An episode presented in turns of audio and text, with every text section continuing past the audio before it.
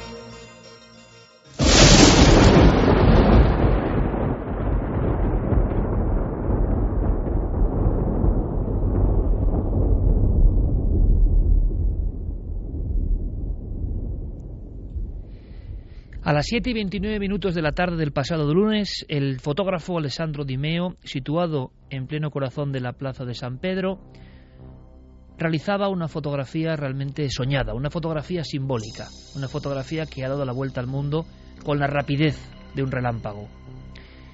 Sobre la mismísima cúpula, sobre casi la parte más alta, podríamos decir, de la plaza más sagrada de la casa de Dios, caía fuego del cielo hay quien vio en esa escena una perfecta metáfora de lo que estaba ocurriendo. Tan solo unas horas antes, ya lo sabéis todos amigos, un papa renunciaba a su sagrada labor y con ello un intenso seísmo de reacciones, suposiciones, curiosidades, tramas que esta noche queremos comentar. Vuelven a surgir nombres que parecían ya casi enterrados. Estamos en la resaca de las profecías del 2012 y sin embargo queda mucho que hablar de San Malaquías, de Nostradamus, del tercer secreto de Fátima o de la clave 11. Porque para más INRI, según los estudios de profecías, esto ocurría un 11 de febrero. Que habla de realidad y que habla de exageración. El inconsciente colectivo recibe un aldabonazo tremendo. En los últimos siglos no había ocurrido. Un papa que renuncia y medio mundo se pregunta ¿por qué? ¿Qué hay de fondo? Una primera oleada, como suele ocurrir, de aceptación. El papa es humano, está cansado, tiene 86 años, pero a las pocas horas muchos especialistas, periodistas y la gente de la calle decía, aquí ocurre algo que, que nadie nos está contando. Ayer viernes, a las 9 horas y 30 minutos de la mañana sobre el corazón de Rusia. Fuego del cielo de nuevo. Dicen que el incidente más parecido a Tunguska ha ocurrido en los últimos 100 años. Tunguska nos parecía la vieja fotografía oscura de muchos árboles tumbados en un extraño y siniestro círculo. Tunguska era el peligro que viene de las alturas, la sensación de que somos muy pequeños y que vagamos por la inmensidad cósmica tropezándonos a veces con lo inesperado. Pero Tunguska estaba muy lejano. Y al mismo tiempo que muchos expertos papales decían que no pasaba nada con la renuncia del Papa, tranquilidad, todo bajo control, esto es normal, los mismos incluso que días antes habían hecho artículos riéndose de ciertas amenazas de asteroides, de el temor del ser humano, de lo llorica que es el ser humano con lo que viene del cielo, los mismos nos decían, nos gritaban en sus tribunas diferentes, no pasa nada, todo controlado. Lo que ha pasado en Rusia tampoco es para tanto. Sin embargo, que se lo digan a esos más de mil heridos. Ese cristal podía acabar perfectamente en la yugular o en partes vitales. Podíamos estar hablando de muertos que por fortuna no los ha habido. Que se lo digan a esas personas que se arrojaron el suelo en diferentes poblaciones creyendo que había habido una deflagración nuclear. Los expertos que se lo digan a ellos. Eso de todo bajo control, no pasa nada. Porque la gran pregunta que se hace, repito, la gente normal y corriente, como vosotros o como nosotros, es si todo está tan controlado, si las personas hablan con tanta autoridad, con tanto mapeo o escaneo del espacio, con tanto conocimiento sobre dónde estamos, qué somos y hacia dónde vamos, ¿de dónde viene este objeto? ¿De dónde viene esta especie de luminaria? ¿Es un objeto? ¿Se han recuperado fragmentos? ¿Qué está ocurriendo? Es cierto que Nostradamus, y os lo vamos a contar y a leer, habló de estos dos soles el día de la renuncia del Papa. Pero seguro que queréis saber más.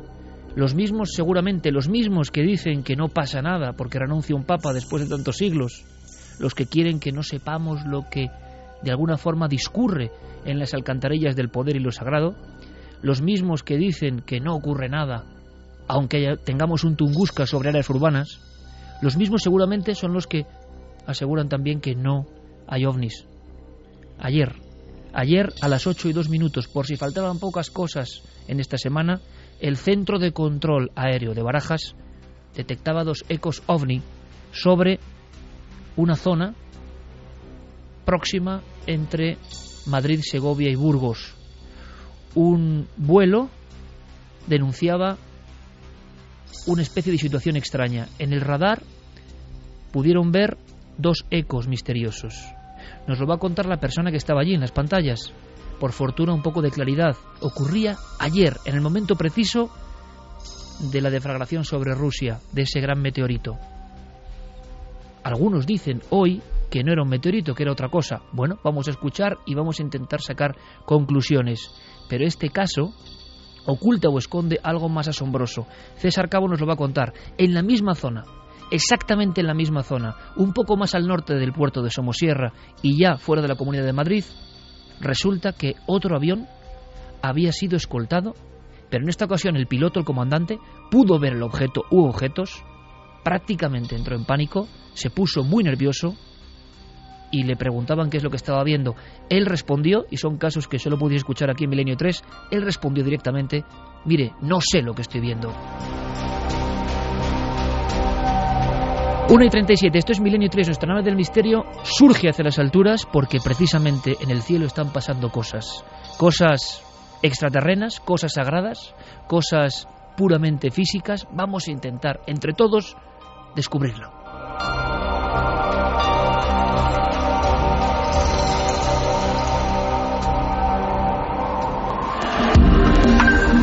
Antes habías estado tan cerca de lo desconocido. Milenio 3. Cadena Ser.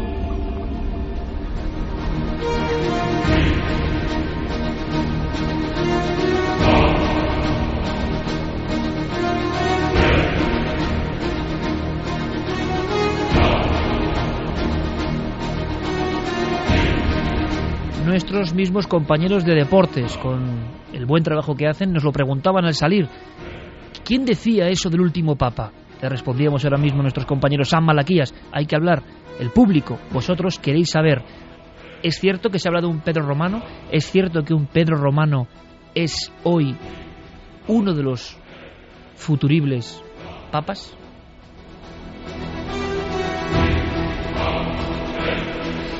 Pero lo que todo el mundo también quiere saber, evidentemente, es qué pasa con ese objeto u objetos que han surcado el cielo, que han estallado, que han provocado una luminaria impresionante. Bien, tenemos últimos datos, pero tenemos algo más sorprendente, que lanzamos al vuelo Lori 38. Santiago Camacho, compañero, buenas noches. Buenas noches, Iker. Es un hallazgo que simplemente nos deja bueno, con esa sensación ante todo lo profético. Todo puede ser interpretable y reinterpretado. Todo tiene diferentes matices, pero hay un documento que quiero directamente que leas a toda la audiencia. Pues este documento es la cuarteta 41 eh, de la segunda centuria de las profecías de Nostradamus. Y dice así, la gran estrella durante siete días arderá. Nublado hará dos soles aparecer. El gran mastín todas las noches aullará. Cuando el gran pontífice cambie de terreno.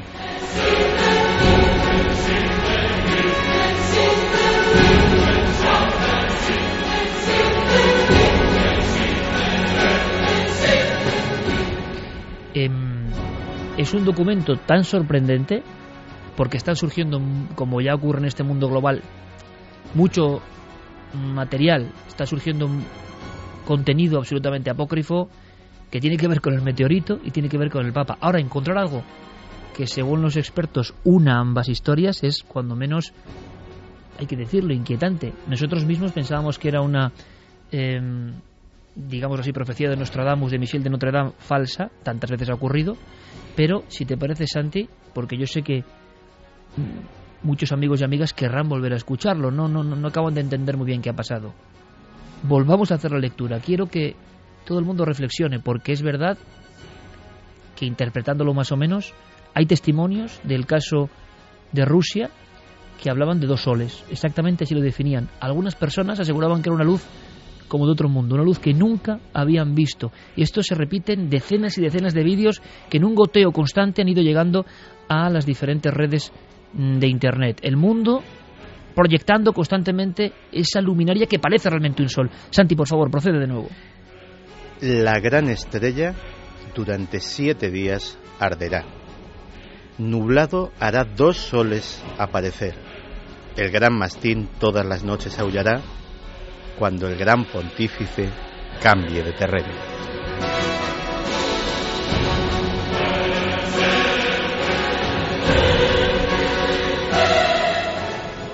Carmen, últimos datos teletipo porque ¿qué pasa con ese objeto?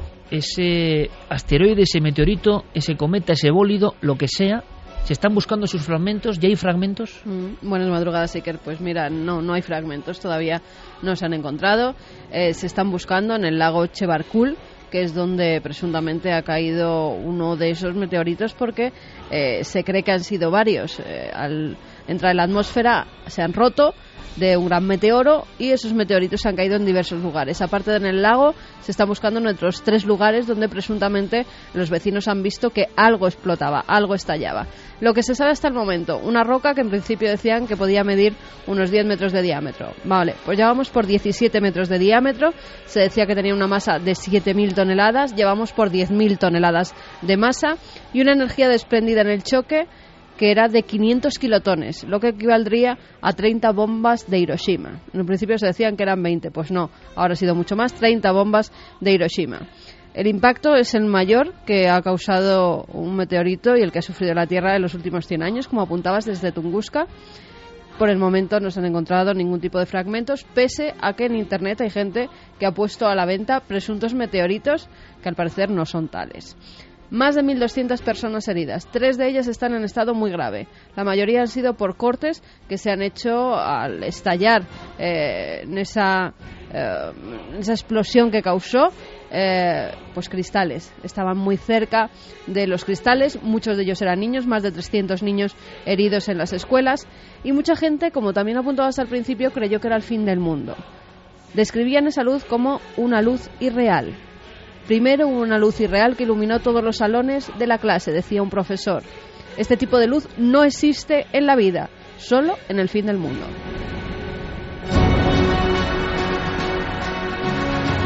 Algo más, porque hoy es importantísima vuestra participación para el tema meteoritos, para el tema ovni, para el tema renuncia del Papa. Hoy es muy importante que hagáis el programa más que nunca con nosotros, porque aquí va a haber grandes tertulias. Queremos que como ya tenéis casi toda la información, que recibáis contenido que no os va a dar nadie más, pero aparte, por supuesto, que opinéis. Vías de contacto abiertas. Vamos con esas vías de contacto porque ya nos están llegando además eh, informaciones antes incluso de empezar el programa de personas que están viendo esta misma noche en los cielos algo parecido a, luces anaranjadas, es lo que describen.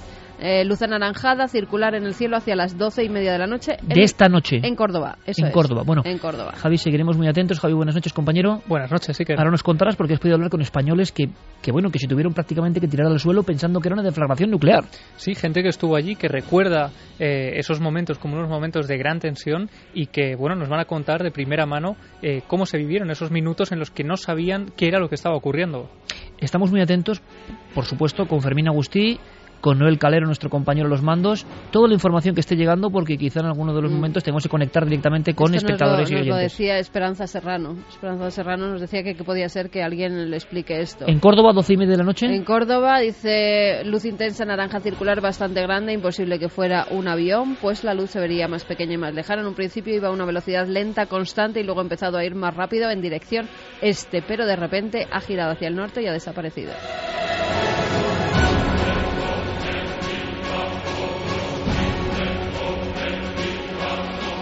Vamos a dar las vías de contacto. vamos allá. Iker, milenio 3 con número arroba cadenaser.com y en las redes sociales, en Facebook, en Twitter y en Google Plus no- nos pueden buscar en Nave del Misterio. Eh, todo coordinado por Guillermo León, que tengo que decir que ha hecho un trabajo realmente impresionante. Nuestro compañero Guillermo, a través de ikerjiménez.com y las redes sociales, impresionante.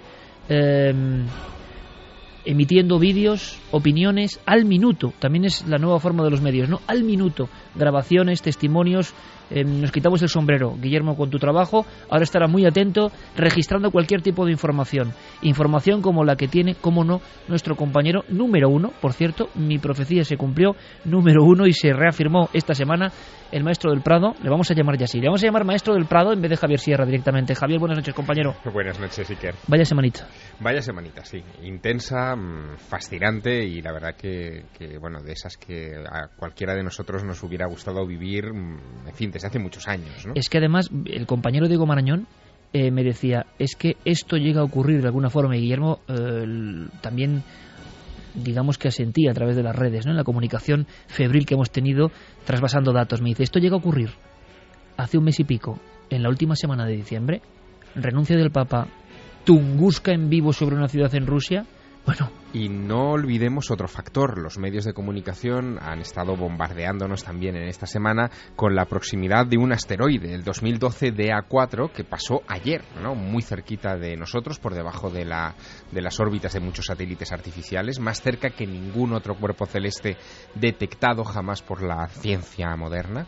Y todo en una conjunción que realmente ponía los pelos de punta. Mm, Estamos todavía impactados, hay que decirlo. es que incluso los ecos de este misterio mm, del bólido extraño de Rusia llegan hasta nuestro país y ahora lo vamos a contar.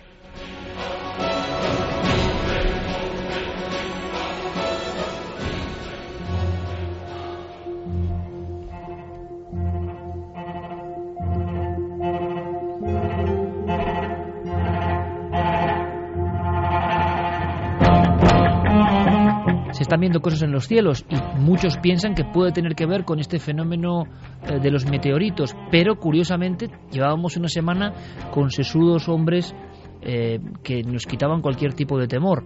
Algunos incluso, es curioso, de, de todo tipo de rango y conocimiento científico y periodístico, aseguraban que era una paranoia compartida, la de ese miedo al espacio exterior y que era imposible que ocurriese lo que precisamente ha ocurrido. Lo que era inimaginable, y ahora abrimos tertulia por supuesto y damos todos los datos, Javier, es que los ecos mm, de esta explosión en los cielos extrañísima lleguen hasta España.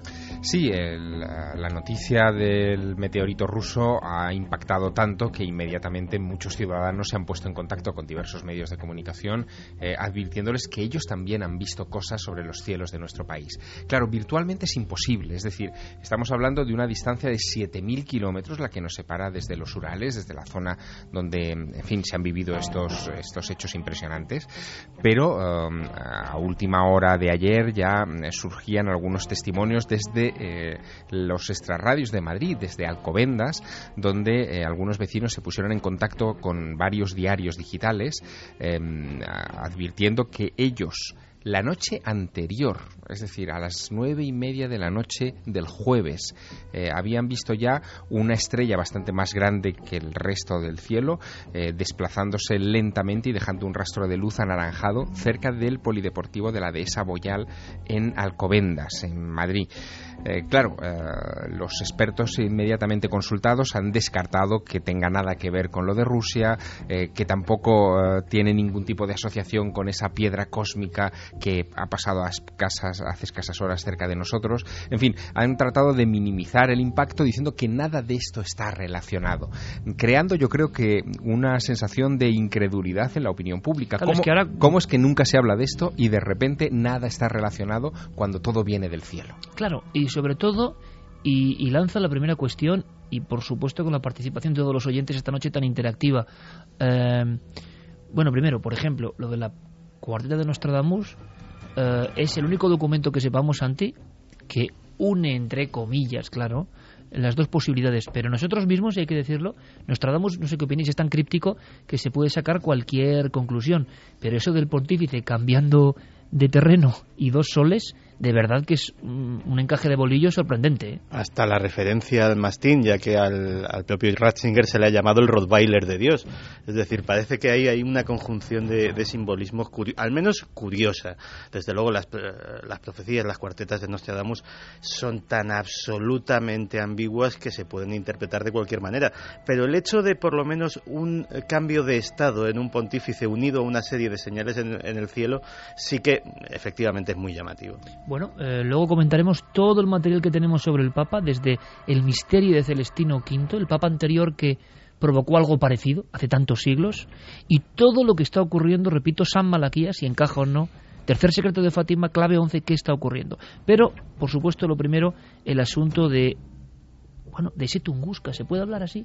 A ese nivel de Tunguska. Desde luego, en otras partes del mundo, Carmen, ha habido más denuncias antes y después, que es lo curioso, Javier, antes y después de fragmentos. Anoche, anoche, cuando estaba pasando el asteroide, eh, a nosotros nos llegaban mails, eh, pues muy poquito después, sobre las 12 de la noche, medianoche, a las afueras de Madrid, donde decía que se habían reunido para ver con prismáticos eh, cómo se acercaba el 2012 que, al que has hecho referencia.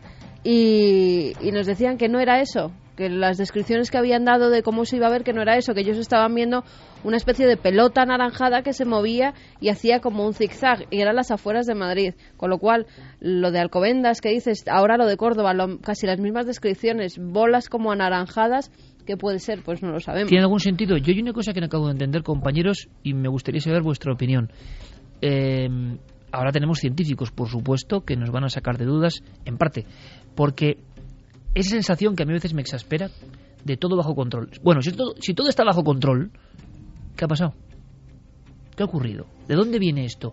Todo no está bajo control? Las excusas han sido múltiples. En el caso, por ejemplo, del meteorito de Rusia, lo que los expertos adujeron para justificar que no lo habían visto, que no se había detectado, que no se había despertado ninguna alarma, es que eh, esa roca cósmica había penetrado en nuestra atmósfera por el lado diurno del planeta y, por lo tanto, eh, había sido invisible a los instrumentos. Claro, pero entonces esto puede pasar mañana mismo otra vez. Efectivamente, puede pasar en cualquier momento eh, sin que una roca de estas, en fin, sea, sea detectada pueda pasar en cualquier momento. Es que los expertos dicen que hay más de 150.000 2012 DA, como los que han pasado eh, al, lado de la Tierra, y hay tan solo identificados un 1%.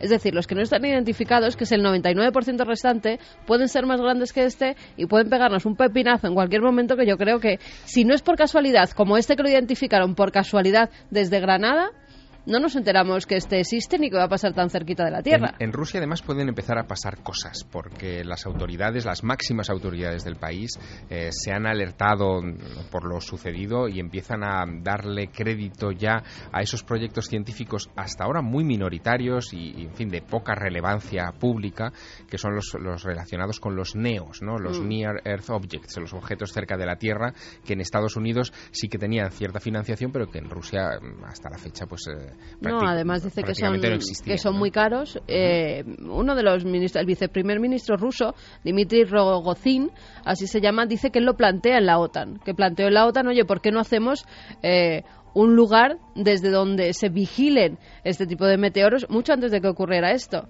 Y se, iba a decir descojonaron, sí, se descojonaron de él en la OTAN. O como, se diga, o como se diga, porque decían que, que para qué iban a gastarse tanto dinero si esto de verdad pues no tenía sentido si no había meteoritos que hubieran causado grandes desastres. Pues mira, pues en este 1.200 heridos. Eso es, 100.000 viviendas afectadas. 100.000 viviendas es posible. 100.000 viviendas. Seis ciudades diferentes, por lo que yo no sé si son más.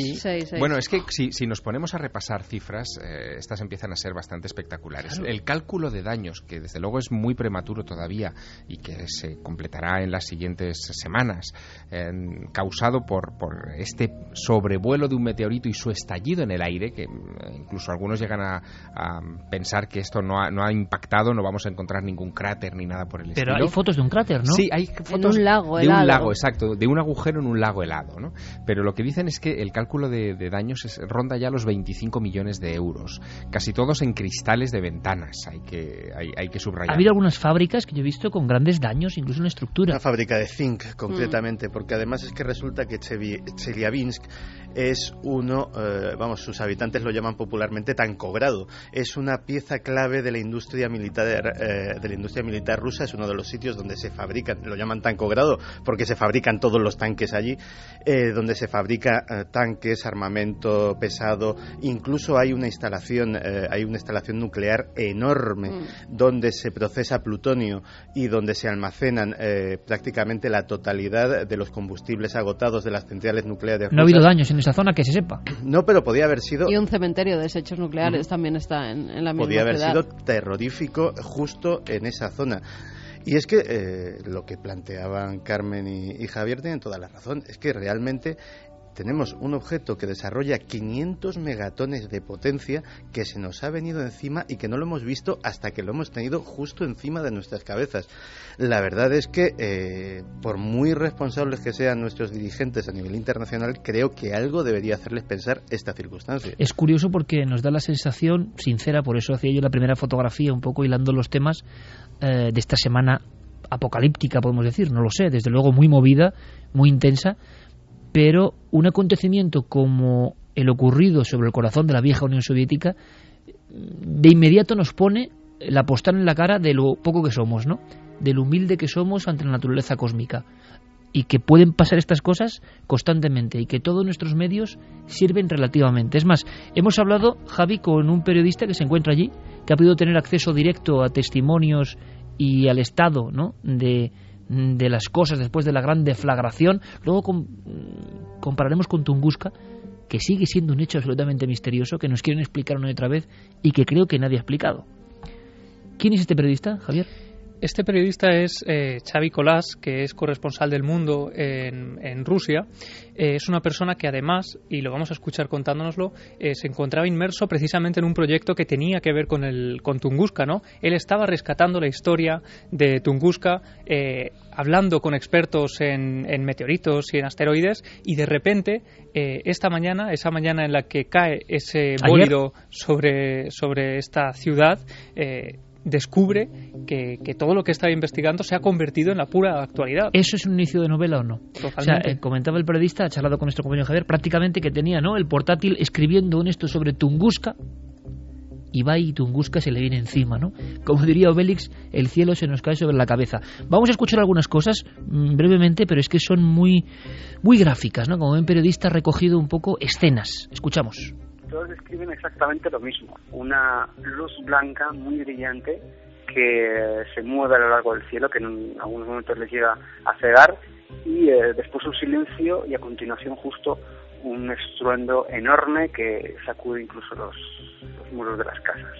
Mucha gente pensó que se trataba de algún tipo de ataque aéreo, y con los que he hablado incluso pensó que era, que era el fin, que se trataba de, un, de, una, de una explosión nuclear. Solo después del después del estallido hubo un momento en el que todo el mundo se quedó, o mucha gente se quedó tirados en el suelo y como me contaba uno de los testigos, se levantó y vio que no había ningún hongo nuclear, ningún eh, tipo de, de, imagen apocalíptica y fue entonces cuando la gente empezó a asumir que había pasado algo extraño, pero que no era un ataque nuclear no era extraño, no era un ataque, no, sí era extraño, no era un ataque nuclear, pero ojo, es que esta semana, esta semana y no otra, se recibe la noticia de que se cae parte del sarcófago del reactor número 4 de Chernóbil. Hay que imaginar si en ese centro de Rusia tienen información, que la tenían, de que por la nieve, por lo que nos cuenten, fíjese usted de lo que nos cuenten, claro, a estas alturas, nosotros que hemos investigado un poco en Chernóbil, Santiago que estaba en Chernóbil, de lo que nos cuenten en lo que pase, lo que se dice, la primera noticia es, se cae la pared, una de las paredes que cubre el reactor 4, el más dañado, el reventado de Chernóbil. Se lanzan fotografías con una superficie de 600 metros cuadrados hundida. Nos recordaba un poco a Fukushima realmente la imagen desde dentro de la central. Parece, parece que es una pared con un revestimiento que no llega, digamos, al núcleo del problema. Pero claro, por un momento yo imaginé a estas personas que se lanzaron al suelo, que ven esa luz cegadora como se contó en Chernóbil, La descripción de Chernóbil es un sol que sube hacia arriba, un sol que sube hacia arriba y vuelve a caer en la tinaja del reactor número 4. Ese resplandor, seguramente contado por mm, parientes, por gente, eso ha marcado. Y saber que esta misma semana había problemas en el reactor de Chernóbil. Uno puede pensar, o sea, es un terror ancestral y atávico. Pero hay más, hay más escenas con tremenda fuerza hay gente que se ha lanzado a intentar buscar pues los cráteres para ver si encuentran un resto de meteorito y incluso la policía ha tenido que controlarles un poco para que no se metan en cualquier lago a hacer submarinismo y encontrar encontrar la muerte en lugar de encontrar un trozo un trozo de meteorito. También desde la política, desde la religión, pues muchos han intentado arrimar el asco a sus sardinas. Algún eh, líder religioso ortodoxo de aquella zona que ha dicho que también puede ser una señal de Dios para que miremos más al cielo y menos a nuestros problemas mundanos, hasta el líder nacionalista radical de Rusia, Vladimir Zhirinovsky, que anoche aseguraba que no se trataba de un meteorito, sino de Estados Unidos probando un nuevo tipo de arma. Una semana de señales y también la conspiración, evidentemente, flotando sobre este ambiente. Pero que yo estoy aquí, en este caso en, mitad del estudio 1 de la SER, con un flexo, Javier Sierra a un lado, Carmen al otro, flanqueándome, más allá, más en la sombra, Javier Campos y Santiago Camacho, Fermín y Noel delante, y tengo una sensación un poco mm, de un extraño sueño, ¿no? Contar a los oyentes que un Tunguska, que es la vieja imagen que todos hemos leído en los libros, algo que nunca iba a volver a pasar, algo que ocurrió por fortuna, decían, y es así, en uno de los lugares más remotos del planeta Tierra, algo que dejó cientos de miles de árboles mirando en el mismo sentido, algo que vieron como un sol que emergía. Bueno, pues estar contando que esto ha pasado ayer me produce una sensación de verdad rarísima. El caso de Tunguska, que está en la retina de todos los que nos hemos interesado por estas cuestiones, eh, surge el 30 de junio de 1908 a las 7.17 de la mañana. También es una aparición o un, o un incidente muy madrugador, ¿no? Y en este caso los cálculos que se mm, actualizan cada cierto tiempo sobre las causas y el impacto, los efectos de, aquello, eh, es bastante sorprendente. Se habla ya de 80 millones de árboles afectados 80 millones de árboles afectados en un, en un radio de unos 2.150 kilómetros cuadrados.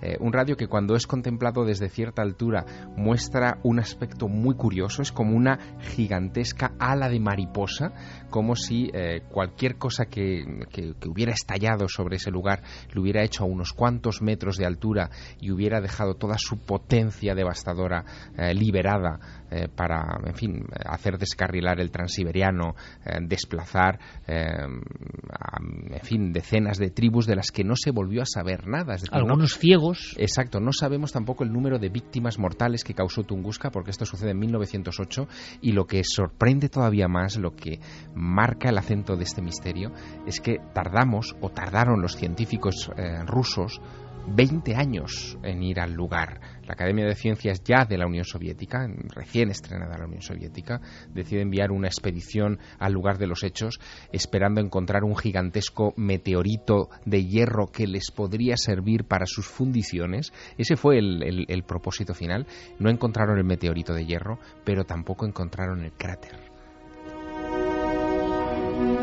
Leonid Kulik y las investigaciones en Tunguska, pero es que hasta día de hoy, un siglo y tres años después, bueno, y cuatro años después, eh, sigue habiendo incógnitas, no se han encontrado. Hay, hay, una, hay, un, hay un inmenso debate entre quienes creen que han encontrado fragmentos que tienen que ver con Tunguska y quien dice y que, siguen poniendo problemas para llegar a la zona. ¿eh? Sí. Nosotros hemos intentado en diversas ocasiones que nuestro equipo de televisión vaya allí y hacer un reportaje sobre Tunguska y te ponen todo tipo de trabas para que al final no vaya. Se, han, hecho, reportajes, sí, sí, se han hecho algunos. te eh, estoy diciendo de nuestro equipo, las veces que lo hemos intentado no hemos podido ninguna. Y Mm, sigue habiendo un debate, ¿no? Y, se habla en los medios de comunicación, precisamente cuando ha ocurrido este hecho, de meteorito de Tunguska, cuando no sé yo si está demostrado del todo que sea un meteorito. Ahora, lo que sí es indemostrable es, por ejemplo, esa teoría que entra dentro de la conspiración, y yo no sé, Santi, qué se está diciendo en el mundo de la conspiración, en un mundo global donde se comparte la información, en esas redes más em, clandestinas de alguna forma, ¿no?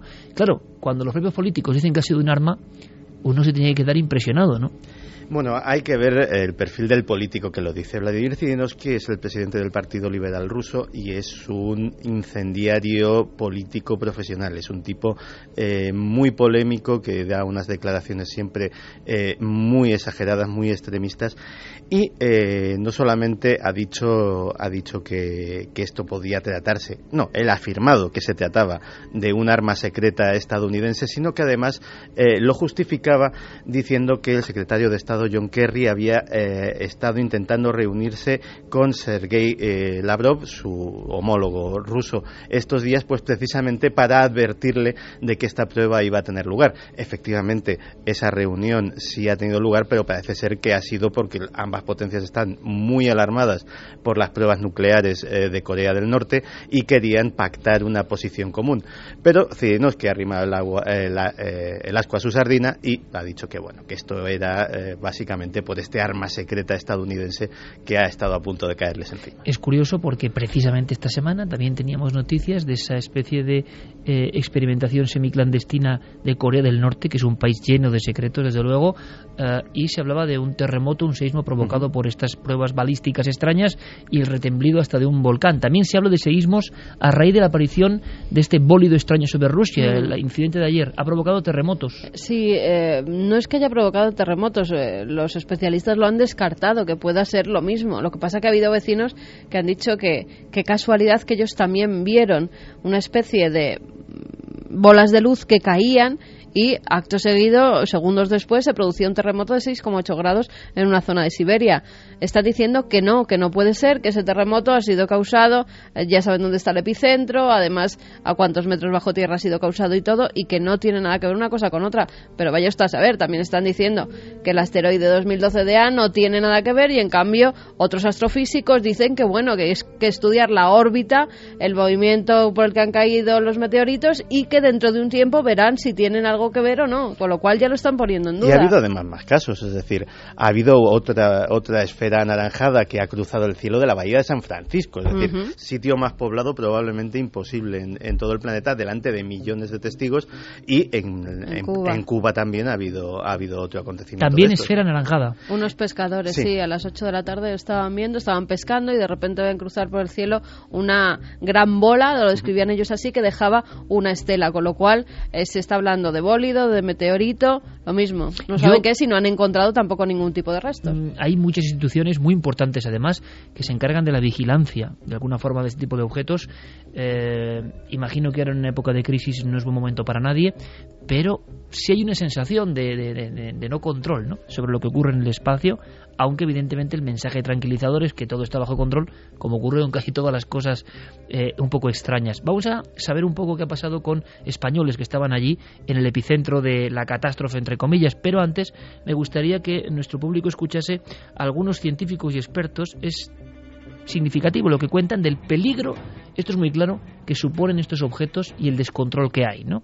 Eh, nuestro compañero José Manuel Nieves, director de Ciencia y Tecnología de BC, y el director del Observatorio de Almadén de la Plata en Sevilla, nuestro amigo Miguel Gilarte, eh, porque ambos, mm, y yo incluso tengo que reconocer que a veces les he enfriado eh, la pasión por el tema diciendo, bueno, yo no sé, lo veo tan lejano, esto de los meteoritos, ellos siempre, los dos, ¿eh? están diciendo, no, cuidado Iker, que esto sí que es peligroso, pero no se cuenta. Les escuchamos. Tenemos un, un grave problema, porque yo pienso que el mayor peligro que tenemos nosotros son los asteroides. Yo creo que ni siquiera una guerra una guerra nuclear, ni siquiera las erupciones volcánicas. Nuestro planeta eh, necesita ya una respuesta científica, yo creo que contundente y eficaz, ¿no? Para poder destruir o desviar el mayor peligro para la humanidad, que como digo son las, amenazas de los asteroides, ¿no? Sigo insistiendo que lo más importante es detectarlos. Los grandes los conocemos, los medianos conocemos algunos, pero los pequeños, y los pequeños pueden acabar con una ciudad entera, esos no los conocemos. Lo que hay que hacer es un toque de atención porque antes o después, antes o después, habrá una desgracia, y habrá una desgracia grande. Esto ha sido un susto, pero si esa roca es un poquito más grande y cae encima de una ciudad, en lugar de heridos por cortes de cristales y por la onda expansiva, pues tendríamos miles de muertos.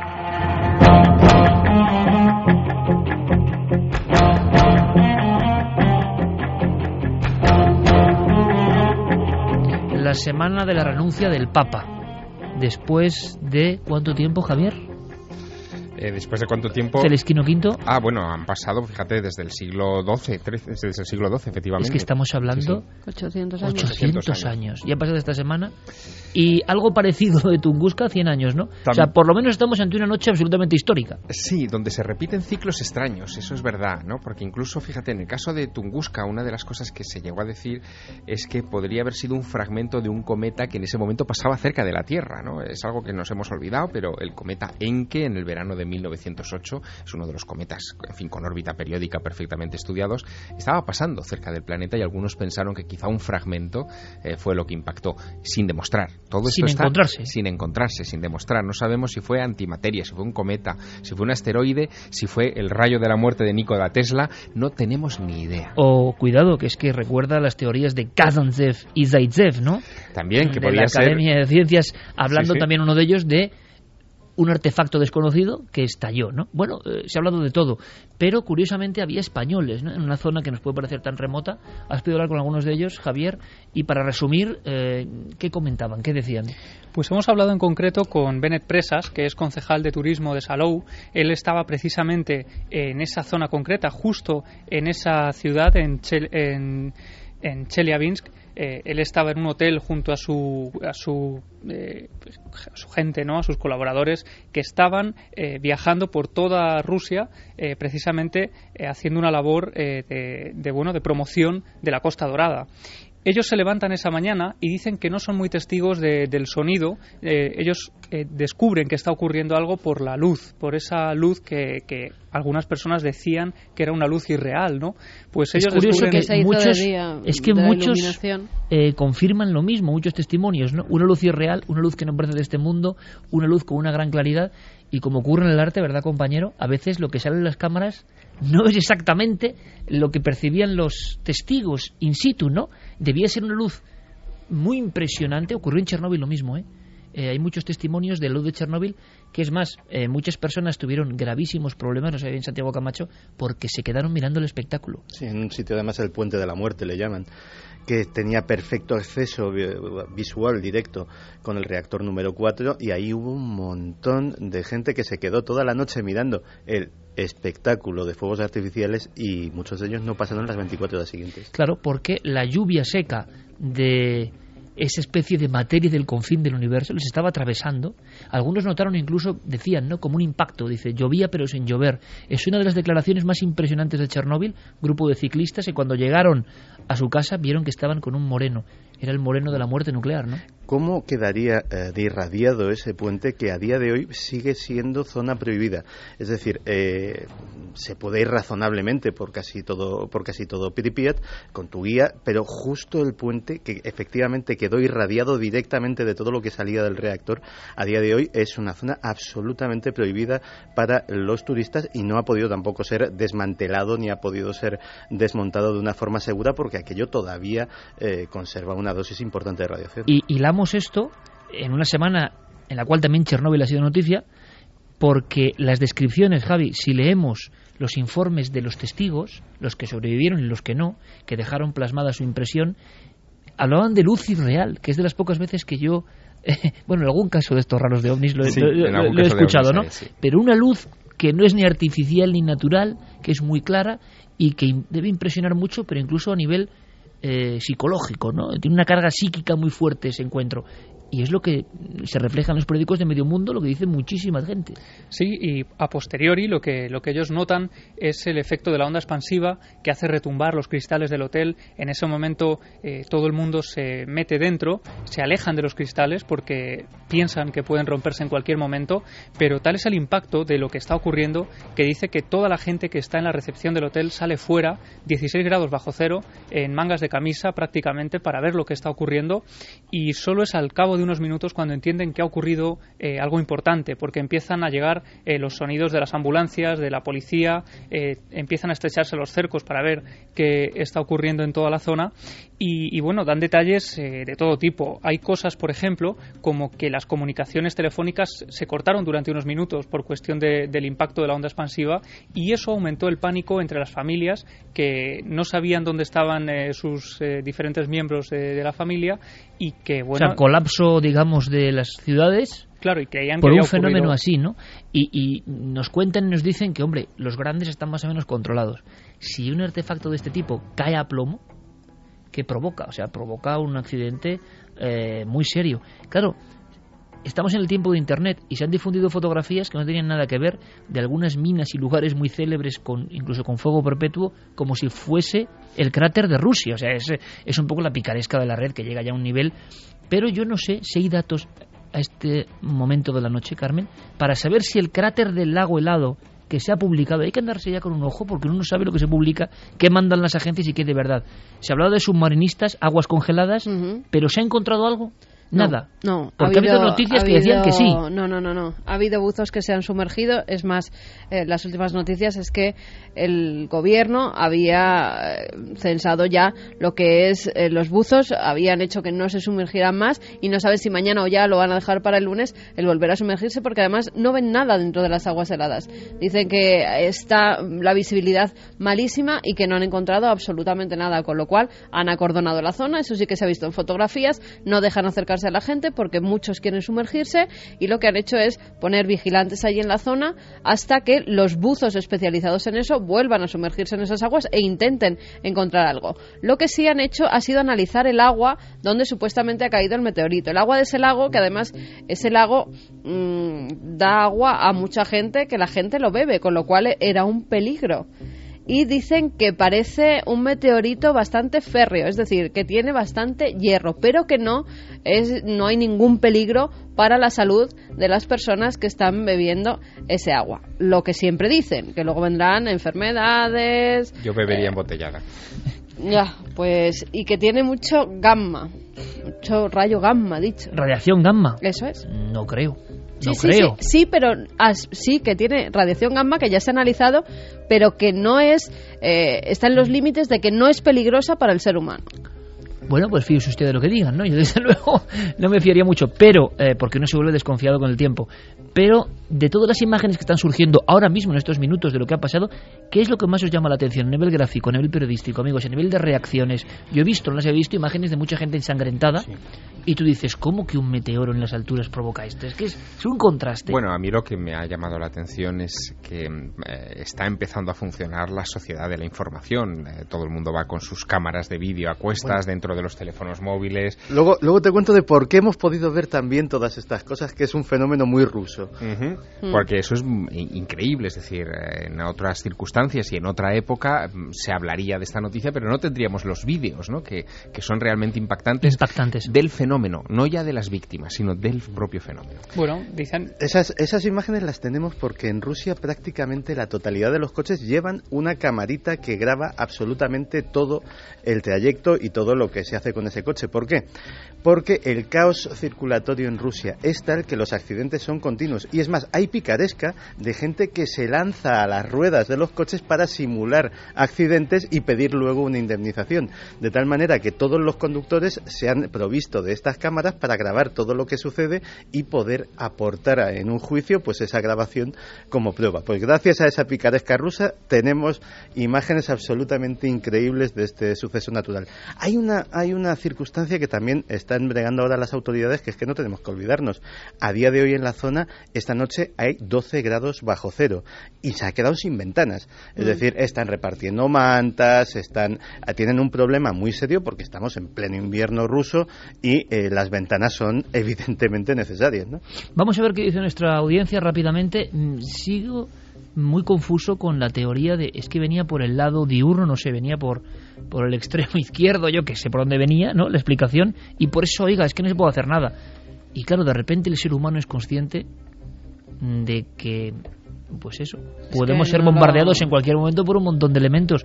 No lo teníamos en la es cabeza. que era ¿no? lo que decía José Manuel Nieves, los eh, meteoros de entre 5 y 10 metros de diámetro, este parece que eh, podía ser más grande, no son detectables. O sea, no hay eh, ahora observatorios que se dediquen a detectar a esos pequeñitos, sí a los más grandes, por eso lo del 2012 de A, que una cosa, otra información que ha salido ahora, ha pasado muy cerquita de la Tierra. Pero es que en el 2080 dicen que tiene todas las posibilidades de impactar directamente contra la Y Tierra. este es más grande.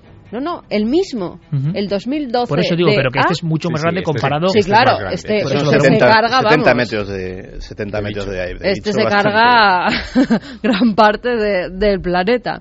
Vamos con los mensajes. Milenio 3 con número arroba cadenaser.com y en las redes sociales nos pueden buscar en Nave del Misterio, tanto en Facebook como en Twitter como en Google+. Queridos amigos de Milenio, la pasada noche del jueves 13 de febrero, alrededor de las 22 horas, es decir, 10 de la noche, estábamos en el jardín de nuestra casa mirando las estrellas como tantas noches y vimos en el cielo un cuerpo luminoso celeste avanzando a gran velocidad, sentido noreste. Realizó una elíptica descendiente estallando y emitiendo un gran destello anaranjado. Vivimos lejos de la gran ciudad por lo que tenemos la gran suerte de ver un cielo muy despejado y sin contaminación lumínica. Residimos en el Vergel muy cerca de Denia, Alicante. Lua y Álvaro nos lo contaban. Sobre las 0.50 de hoy.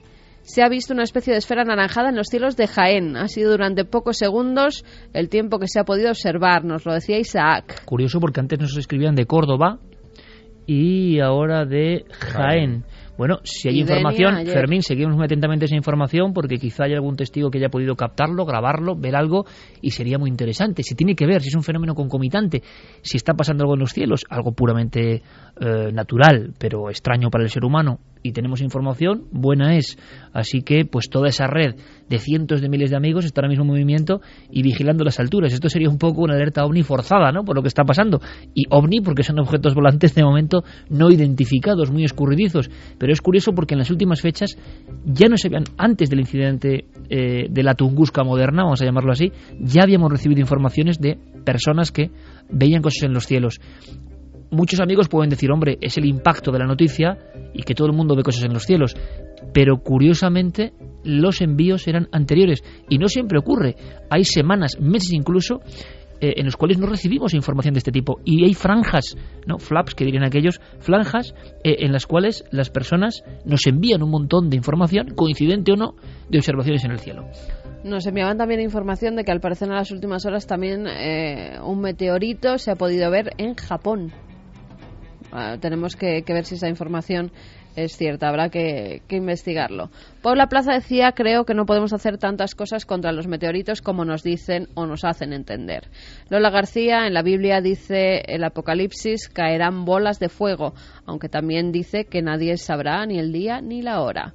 Tania que Tania, está muy bien eso de invertir en recursos para repeler las amenazas que lleguen del cielo, pero habiendo tanto armamento nuclear almacenado por todo el globo, yo tampoco me sentiría mucho más segura que digamos. Ismael y Leira Santiago, vivimos a merced de la suerte, del destino en el lugar que ocupamos en el universo. Eso sí, a diario, ¿no? En cualquier sitio donde estés. Eso de verdad, el planificar las cosas a mí me sorprende mucho, ¿no? Para tres años, para... dentro de cuatro años me voy a casar.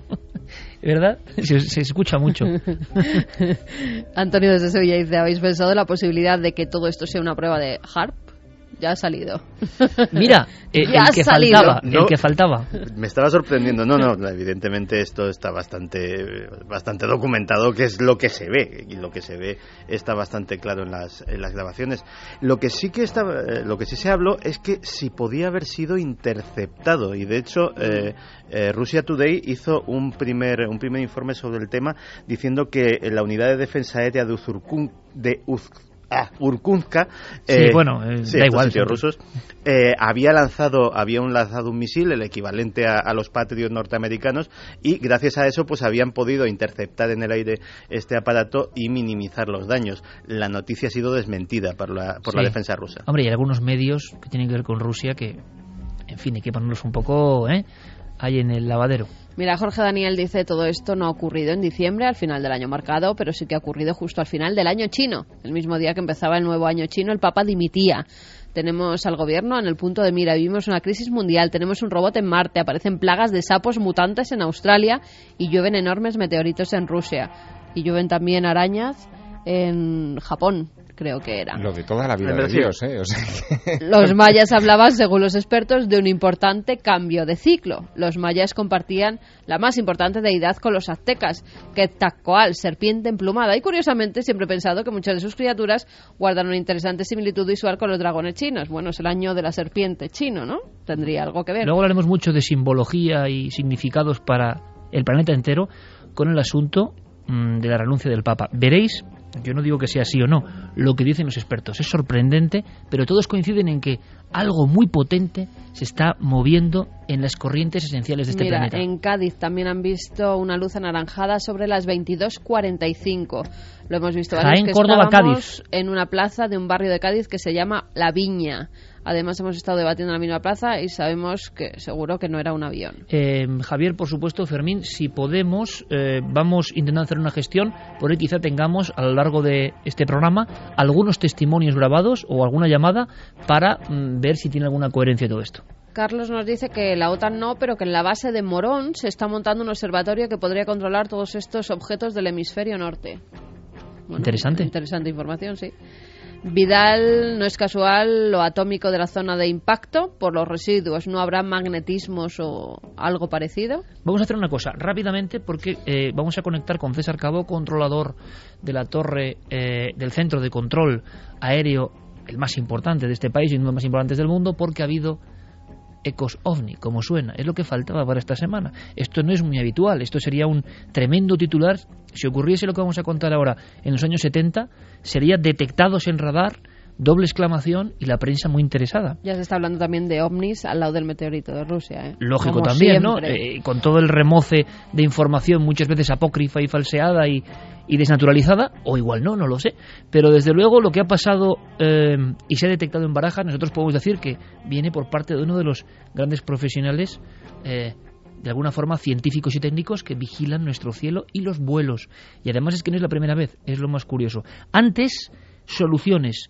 Científicos como Francisco Anguita, el catedrático de Ciencias Planetarias y una autoridad en la materia, siempre lo digo, o José Manuel Nieves, veréis qué curioso, nos hablan de qué se está pensando ya por parte de los científicos que creen que estos asteroides, bólidos, meteoritos son un problema grave para la raza humana. A mí el que me hace más gracia es uno que se llama B612. Se trata de algo que van a poner en práctica en, en un ensayo real en, en 2015 y que es un- una especie de remolcador de asteroides con un motor de bajo empuje, pero que a largo plazo podría mm, cambiar la órbita del, del cuerpo que, que pudiera estar en rumbo de colisión contra la Tierra. Otra solución, fíjate, es una cosa tan tonta como pintarlos de un color que refleje muchísimo la luz solar o que absorba mucho la luz solar, porque al hacer esto, y mediante un efecto muy bien estudiado en física, el propio Sol, los propios rayos del Sol, poquito a poco, poquito a poco, podrían ir cambiando la dirección de ese asteroide y hacer que finalmente no chocara con la Tierra.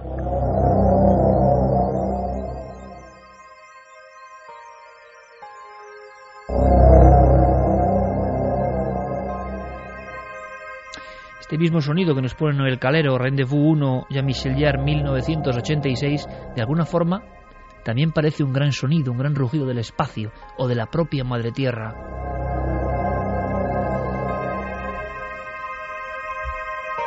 La información se interconecta hoy como nunca y también surgen fantasmagorías, ¿no? Hay muchas personas que están relacionando aquellos sonidos, ¿os acordáis? De hum, el zumbido. Por cierto, algunas de las grabaciones en esta zona donde ha ocurrido el meteoro.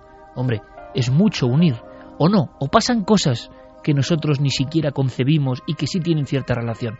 Bueno, lo que ha ocurrido ahora es sorprendente.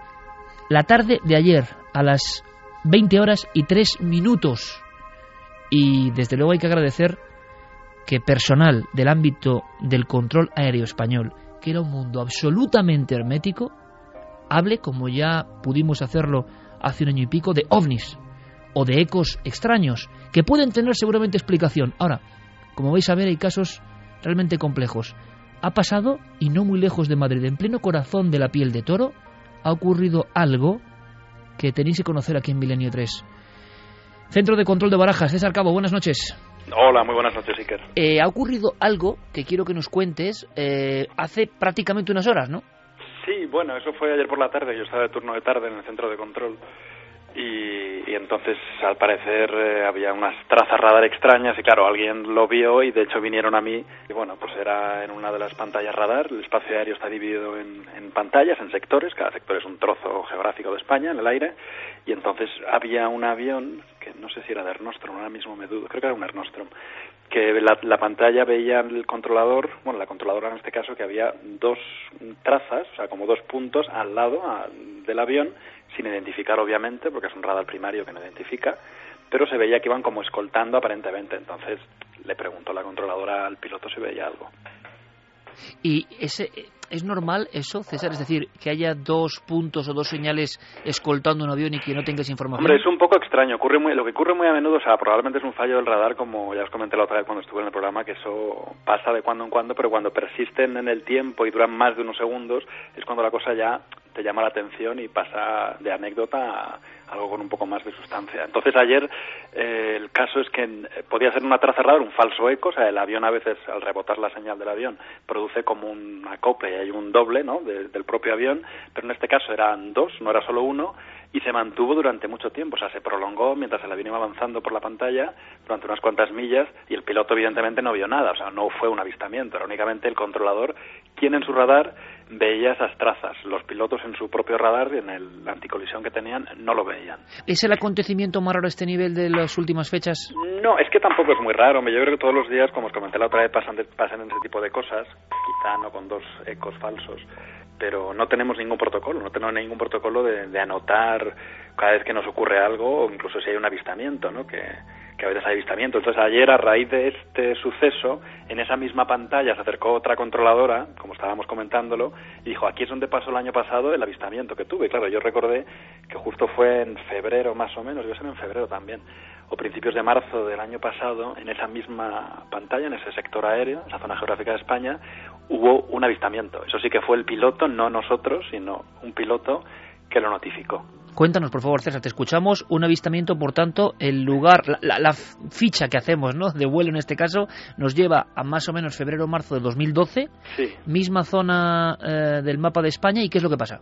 Pues aquí hay una controladora que está recibiendo instrucción. Bueno, constantemente hay controladores que vienen y pasan un periodo de instrucción con un controlador al lado que te supervisa, obviamente, y luego pasas unos exámenes y ya estaba recibiendo la instrucción y vieron en la pantalla radar, pues lo que te he dicho, una traza, una traza radar, pero no identificada, una primaria. O sea, no, no era el rombito con toda la información de un vuelo, sino que de repente ven un puntito en la pantalla, pero que en vez de ir, o sea, los, mm, con la estela que te decía de velocidad, pues esto iba a una velocidad disparatada. O sea, cruzó la pantalla en cuatro barridos, cuando realmente lo, lo cruzan pues en treinta y pico. O sea, aquello iba a una velocidad absurda que es muy raro, pero claro, es que ningún objeto vuela a esa velocidad. O sea, diez veces más que un vuelo convencional. Pues creo que sí, no, no sé exactamente si diez, pero vamos, cinco, seis, siete, o sea, en unos cuantos barridos del radar, aquello había cruzado el, el sector. Entonces, bueno, les llamó la atención, pero como digo, pues se asume que es un fallo del sistema, del radar, porque no tiene no tiene mucha lógica. Y al cabo de unos minutos, en esa misma zona, después de haber ocurrido esa cosa un poco extraña, que es bastante raro,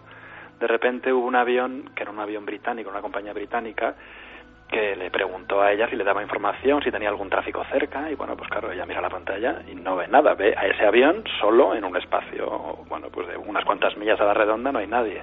Y el avión insiste y dice que tiene pues unas luces y que ve unas luces, o sea, el piloto está viendo unas luces, ella no ve nada, el piloto dice que ve las luces, que son unas luces que están parpadeando, que las tiene en un lado y luego se le mueven por aquí por allí, y la controladora no ve nada y el piloto se va poniendo un poco nervioso, o sea, se nota por lo que me contaba ella ayer que estaba, estaba el piloto un poco tenso, y entonces ella le pregunta que le describa qué tipo de aeronave era. Bueno, descríbame usted lo que está viendo. Claro, nosotros no veíamos nada.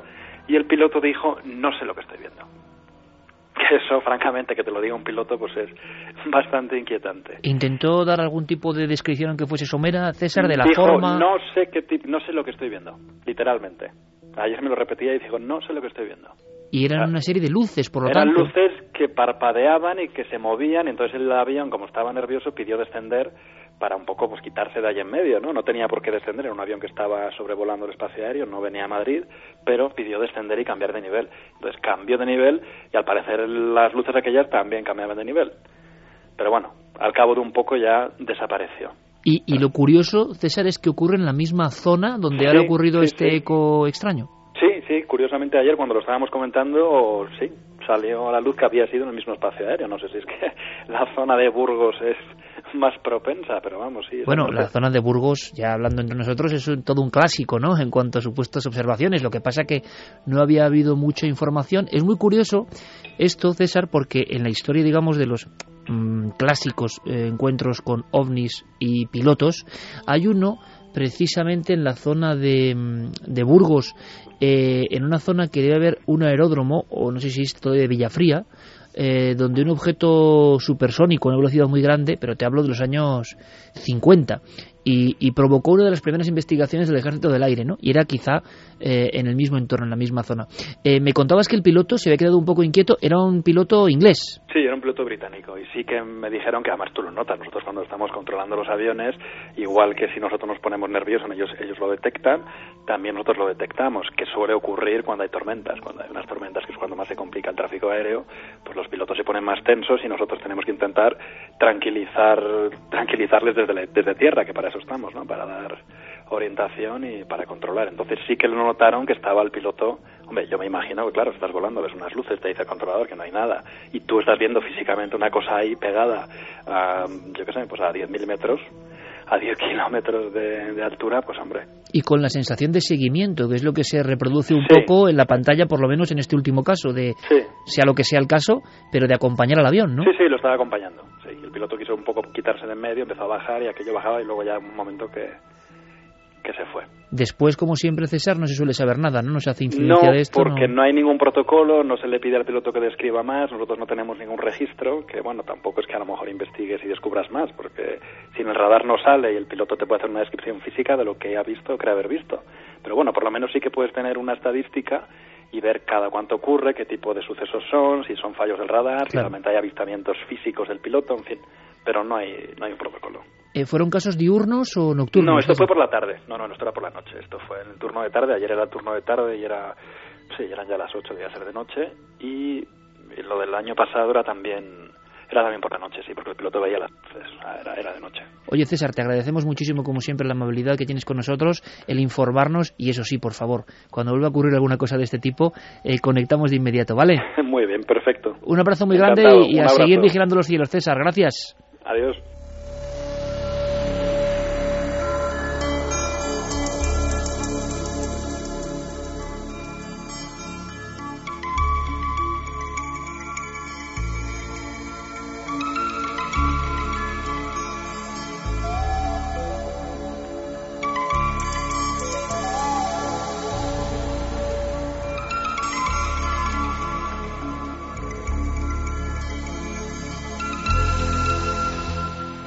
Escuchar a César Cabo, uno de los controladores aéreos al mando y vigilancia de lo que pasa en los cielos de este país tan curioso en el que vivimos. Mm, estábamos pensando aquí, y más con esta música del maestro Vangelis de fondo, la lluvia metálica, que en otra época lo decíamos, esto sería un titular. Pidió orden para descender el piloto, hay que imaginarlo, ¿eh? para descender su nivel por aquellas luces que le acompañaban. Estaban viendo las luces directamente. Un carrusel de luces que seguía un avión. Inquietud en el piloto. La misma zona que ayer, por eso es interesante, la misma zona que ayer fue marcada por otras dos trazas desconocidas, sin matrícula, entre comillas, objetos volantes no identificados o no, escoltando a otro avión un poco más allá del puerto de Somosierra, entrando ya en las entrañas de una de las zonas más ancestrales y mágicas de España que tantas veces hemos pateado tras los ovnis, la provincia de Burgos. ¿Qué está pasando? ¿Qué está ocurriendo?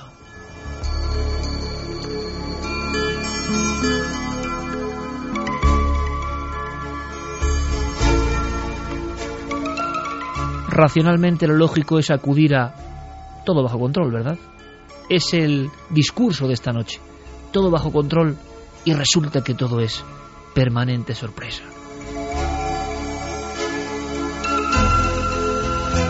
A lo mejor el piloto británico que llevaba su aeronave comercial en la vertical de esa zona entre Burgos y Segovia no creía en los ovnis. A lo mejor alguna vez, quién sabe, se había reído de otro compañero que habló de ovnis.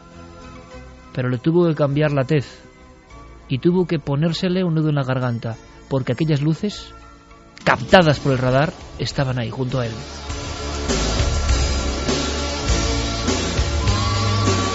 Yo sé que si alguien os pide una opinión, por supuesto, y también a los oyentes, porque esto, amigos, ocurrió ayer y nos lo cuenta de alguna forma este hombre César Cabo, que yo le agradezco de corazón porque esto sí que no es normal y esto sí que es abrir la lata del hermetismo y del secreto. Gracias César seguimos en contacto porque algo debe estar ocurriendo. Pero sé que si a alguien le emociona esto especialmente, es a Javier Sierra, que estaba escuchando absolutamente embriagado algo que sería un caso clásico que ocurre muchas veces, lo dice el propio César, que se deja de lado, que no hay ni protocolos.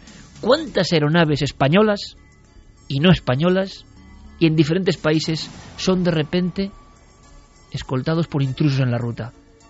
¿Y por qué no nos cuentan nada? Por un momento he viajado a los 70, ¿no? a, esa época en la que estos casos eh, ocupaban, como muy bien decías, eh, titulares en la prensa. Eh, no sé lo que he visto o no sé lo que he estado viendo sería el titular probablemente de esta noticia si estuviéramos en 1976, 77, 78, en los años de la gran actividad ovni. Pero claro, esto acaba de suceder y ha sucedido en la semana del Papa y en la semana del meteorito. De repente, la pregunta que estaba rondándome la cabeza es, ¿y si vuelven? Claro que la sensación, Javier, es, tú lo has dicho, en los 70 se hablaba de esto. Puede que el fenómeno siempre haya estado ahí y seamos los medios, excepto algunos, los que ya hemos dejado de hablar de esto. Puede ser, pero fíjate, aquí se abre una vía de investigación muy curiosa. Ha sido el Centro de Control Aéreo de Barajas el que ha detectado estas trazas escoltando a un vuelo comercial. Lo interesante sería saber qué opinan en Pegaso y en Polar, que son las dos bases que tiene el Ejército del Aire español en Madrid y en Zaragoza respectivamente y que controlan los vuelos, eh, en fin, cualquier cosa que sobrevuele nuestro espacio aéreo, esté o no identificado, tenga o no matrícula. ¿Lo detectaron también ellos? Ese sería el siguiente paso. Y vamos a hacerlo, vamos a investigar, veremos si tenemos respuesta eh, con la claridad y apertura que nos ha dado en este caso César Cabo allí lo vivieron, centro del control, me imagino, porque ya hemos contado dos o tres casos en el último año y medio, pero me imagino la expectación, ¿os imagináis? Ese mundo también a veces tan de película, ¿no? De las pantallas siguiendo a los aviones y todos arremolinados en una pantalla porque se está viendo algo que oficialmente es imposible, lo decía, dos ecos a la vez, escoltando en la misma zona donde pasó el otro caso. ¿Qué ocurre? ¿Qué pasa? Esto siempre llega al cajón de lo marginal. Esto, en el fondo, es un material comprometedor. Pero el propio César sabe muy bien que esto genera un enorme interés y fascinación. Está ocurriendo. ¿Tendrá que ver con lo que está pasando ahora y lo que nos han dicho amigos de Jaén, Córdoba y Cádiz esta noche? Yo no lo sé. ¿O tiene que ver con algo de los asteroides. No lo sé, no, no, no, no encuentro ningún sentido. No tiene lógica, no aparente. Eh, lo interesante es que el piloto, desde la propia ventanilla, hay que imaginarlo, vio cómo aquello le escoltaba, le rodeaba y bajaba con él y lo define como con muchas luces. No sé lo que estoy viendo. ¿Hay más informaciones sobre avistamientos? De momento siguen ahí. Jaén, Córdoba. Sí, por la zona del sur. Que es sumamente interesante. Se han concentrado ahí. Jaén, Córdoba, Cádiz. días antes por la zona de Levante. Eh. Bueno, investigaremos, Javier, porque quizá tengamos testimonios muy interesantes. Pero esto demuestra, compañeros, sin duda, que el fenómeno, pese a quien pese, digan lo que digan, no se acostumbren eh, a marginalizarlo, ¿no? Sigue presente o aparece justo ahora. ¿Por qué? Por algo. Bueno, desde luego estamos ante la semana más intensa de los últimos tiempos. Hay que entrar de lleno, no el galero compañero, cambiamos de tercio, hay que entrar de lleno en la gran noticia no del año, sino quizá del siglo o de los últimos siglos y que está repleta de códigos, de tramas, de conjunciones extrañas, de profecías. ¿Qué va a pasar? ¿Qué ha ocurrido? ¿Podemos sacar algo en claro?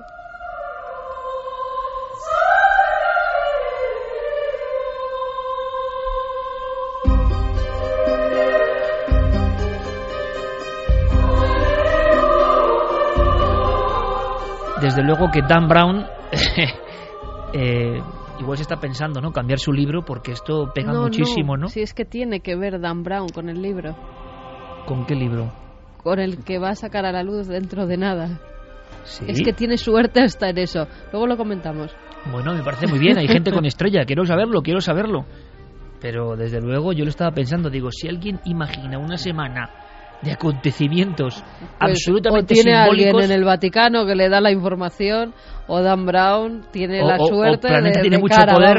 Planeta tiene mucho poder y ha hecho una maniobra de no creo no creo que llegue hasta bueno nos ponemos serios porque de verdad estamos todavía un poco sorprendidos. Sorprendidos con muchas cosas. Esta era la voz este era el acontecimiento este era el momento en que el Santo Padre eh, que yo voy a intentar darme opinión también porque aquí nos vamos a mojar todos alguien que no es normal en el sentido de que no se le puede juzgar como un trabajador normal, como un ser humano que está cansado, alguien que tiene otra responsabilidad que va hacia lo sagrado, quien cree o no cree, eso ya es cuestión de cada uno, pero un representante de eso que es lo sagrado, de pronto se vuelve humano para muchos, y lo dicen con mucha tranquilidad, quizás sin ir al meollo de la cuestión. ¿Qué ha pasado para que ese hombre tome esa decisión? ¿Qué está pasando en el Vaticano? ¿Qué está ocurriendo en la Iglesia? Se dicen muchas cosas, pero él, él, Benedicto XVI, lo decía así. bene consus pontes actus plena libertate declaro me ministerio episcopi Rome, successore Sancti Petri, mi permanus cardinalium, dium divicissima aprilis bis millesimo quinto commissum, renunciare iter da die vicesimo octavo februari bis millesimo algo que nadie imaginaba, la renuncia de un papa, no la dimisión, la renuncia de un papa a la silla de San Pedro, un papa que es una persona que, hay que decirlo, tiene unos elementos que tienen que ver con lo divino y lo sagrado según el credo y de pronto dice que no continúa. La escena fue tremenda porque eh, no lo hizo en una ceremonia solemne ni en una rueda de prensa, sino durante un encuentro eh, bastante normal dentro de la agenda del Santo Padre. Y una de las cosas que ocurrió muy llamativa es que eh, los pocos periodistas que asistieron a aquel acto, prácticamente ninguno se inmutó, solamente hubo una, una mujer de la agencia ANSA que sabía latín, porque estas declaraciones son en latín, la que de repente comenzó a ponerse muy nerviosa diciendo, pero he oído lo que he oído, ¿qué está pasando? Y es gracias a que esta, esta joven eh, de repente se dio cuenta de esta historia y lo, vamos, en fin, lo radió por las redes sociales que la noticia explosionó en cuestión de segundos. Fue esa circunstancia. Como un meteorito, ¿no? Exacto, como un meteorito. Sí, sí, fue una circunstancia curiosísima. Luego vinieron las especulaciones y la primera de ellas fue muy llamativa, Iker, porque esto se produce el día 11 el día 11 no es un día cualquiera, es el día de la Virgen de Lourdes, de las apariciones de la Virgen de Lourdes, en un papa que ha estado apoyando eh, desde antes de llegar a ser Santo Padre eh, todo el asunto de las apariciones de la Virgen en general, que una declaración de estas características le hiciera coincidir con uno de los grandes hechos aparicionistas de la historia de la Iglesia, mm, en fin, seguro que no ha sido casual.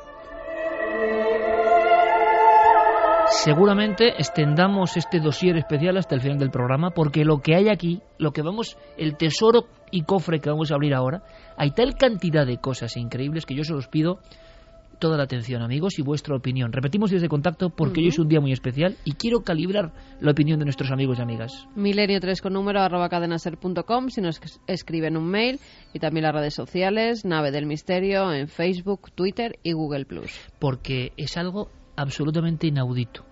Eh, solo hay un precedente realmente importante, Celestino V, que tiene una historia de misterio detrás alucinante. Pero, eh, desde luego, lo que muchos amigos quieren saber de inmediato a bocajarro, y es lo que vamos a darles, luego hablaremos de conspiración, tramas vaticanas, profecías, un montón de cosas, es qué pasa con eso de San Malaquías, si encaja con la famosa profecía de la que se viene hablando hace ya mucho tiempo, y por supuesto tendremos debate para opinar libremente. Pero antes, un auténtico dinamitador de la conciencia global, nuestro querido Enrique de Vicente, tiene varios elementos que, fíjate, Javier Carmen, a mí me han sonado como auténticas bombas lanzadas, pero con mucha enjundia. Eh, Enrique lleva toda la vida en esto y es un experto en simbolismo. Javier Sierra, en su obra, El Maestro del Prado, nos enseña que dentro del arte mm, la apariencia casi es lo de menos, la simbología y la esencia es lo que los maestros conocen. En este acontecimiento, muchos ya no entendemos porque no hay manual de instrucciones, pero lo que intuimos es que están pasando cosas muy graves, muy fuertes, muy poderosas, muy esenciales y que nos pueden contar lo que quieran, pero tenemos esa especie de inquietud dentro. ¿Estaremos viviendo tiempos absolutamente de tribulación? Escuchemos a Enrique, por favor. Mi pregunta es, ¿no quedamos en que el Espíritu Santo es quien elige a los papas? ¿No nos habían dicho que los papas son los representantes de Dios en la tierra? Eh, que han sido reconocidos, son reconocidos teóricamente como infalibles, aunque sea por un decreto pontificio de hace siglo y medio, pero que ya eran aceptados como tales muchísimo antes por los creyentes.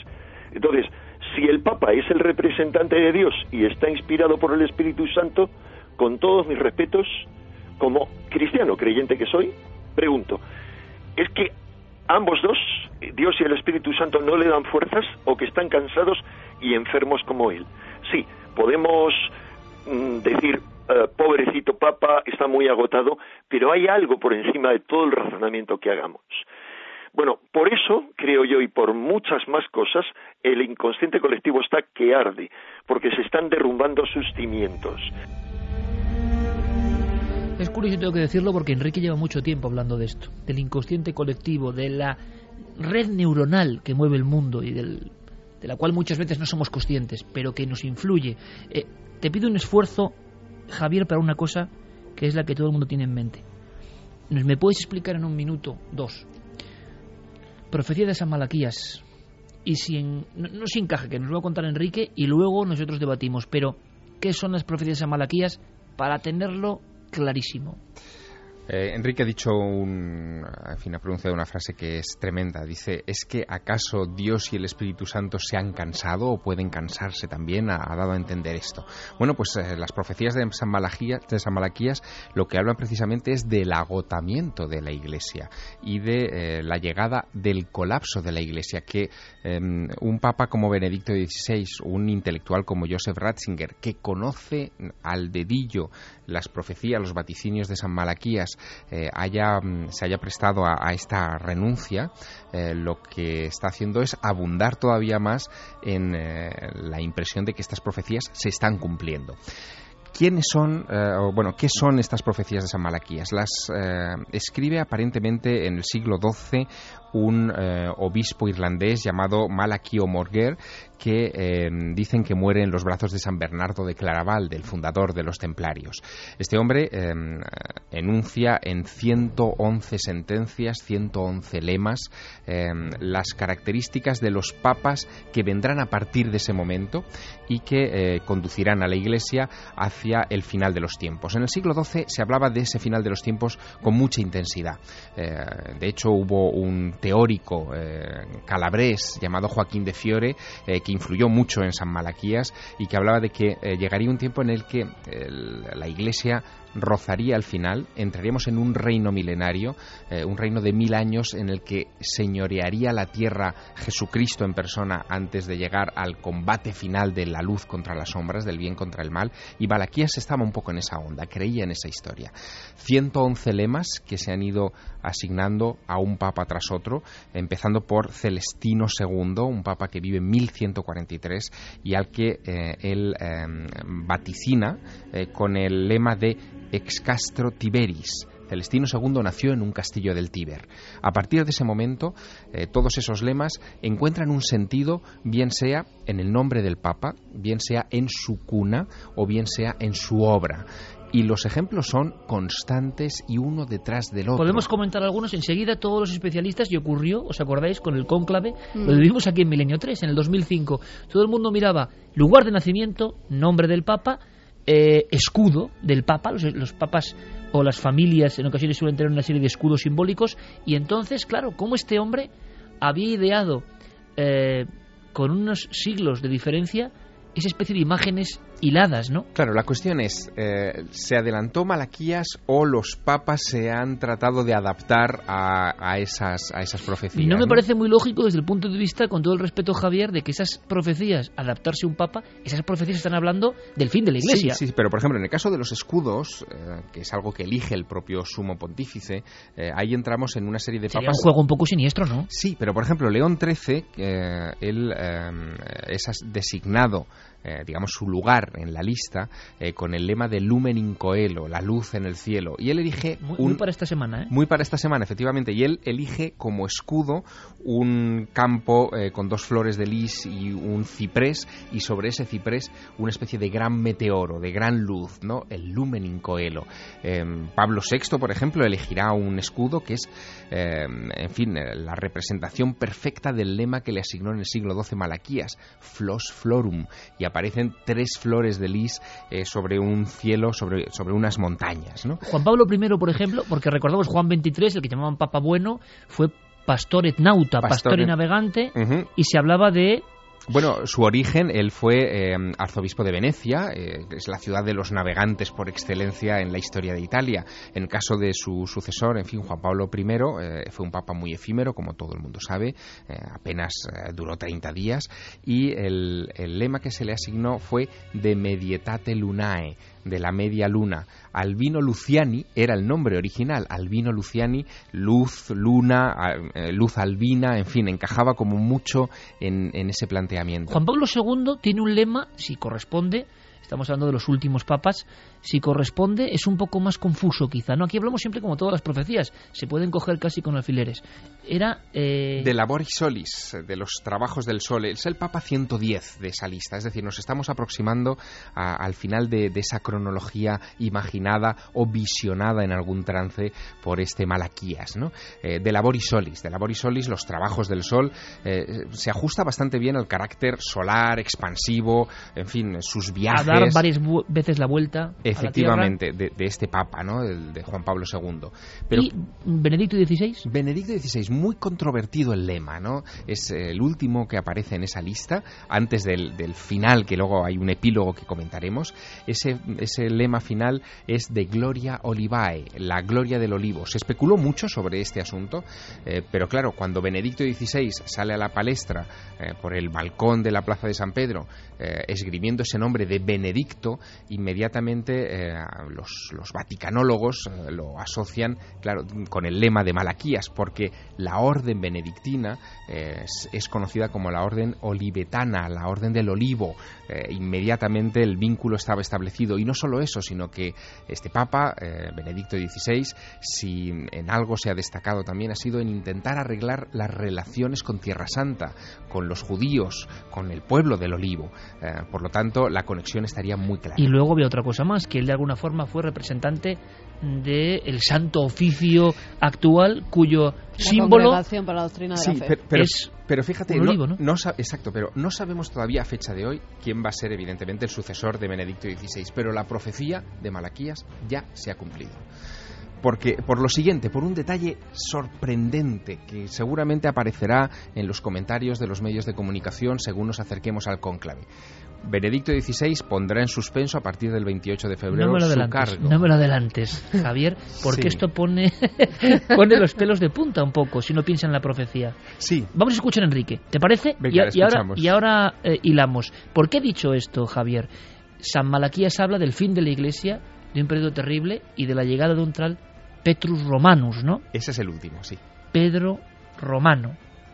Vamos a escuchar a Javier porque esto tiene mucho debate el Papa eh, Benedicto XVI ah, hacía el eh, Papa número 111, en la lista de papas de la profecía de San Malaquías. 111 y último, porque son 111 lemas y después de este lema viene algo extraño.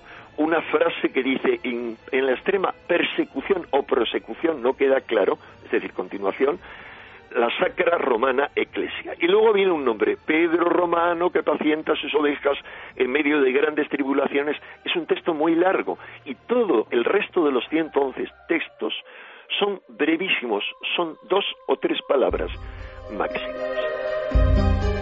El último papa, según San Malaquías, es Pedro Romano. ¿Y qué va a pasar? ¿Qué va a ocurrir? Escuchamos.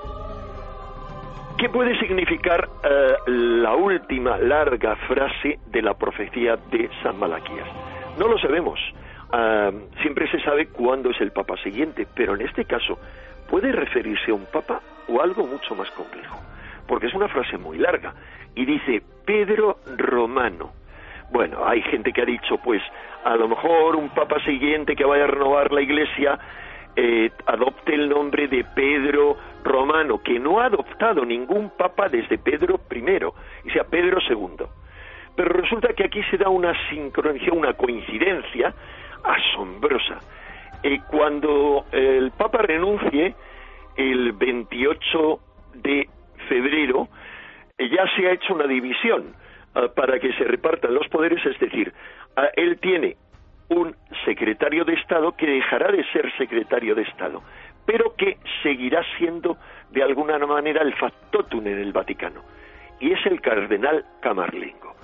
¿Cómo se llama este personaje? Se llama Pedro Tarcisio Bertone y nació en uno de los dos pequeños pueblecitos que hay en Italia que se llaman Romano, es decir, en este caso en Romano Canavese.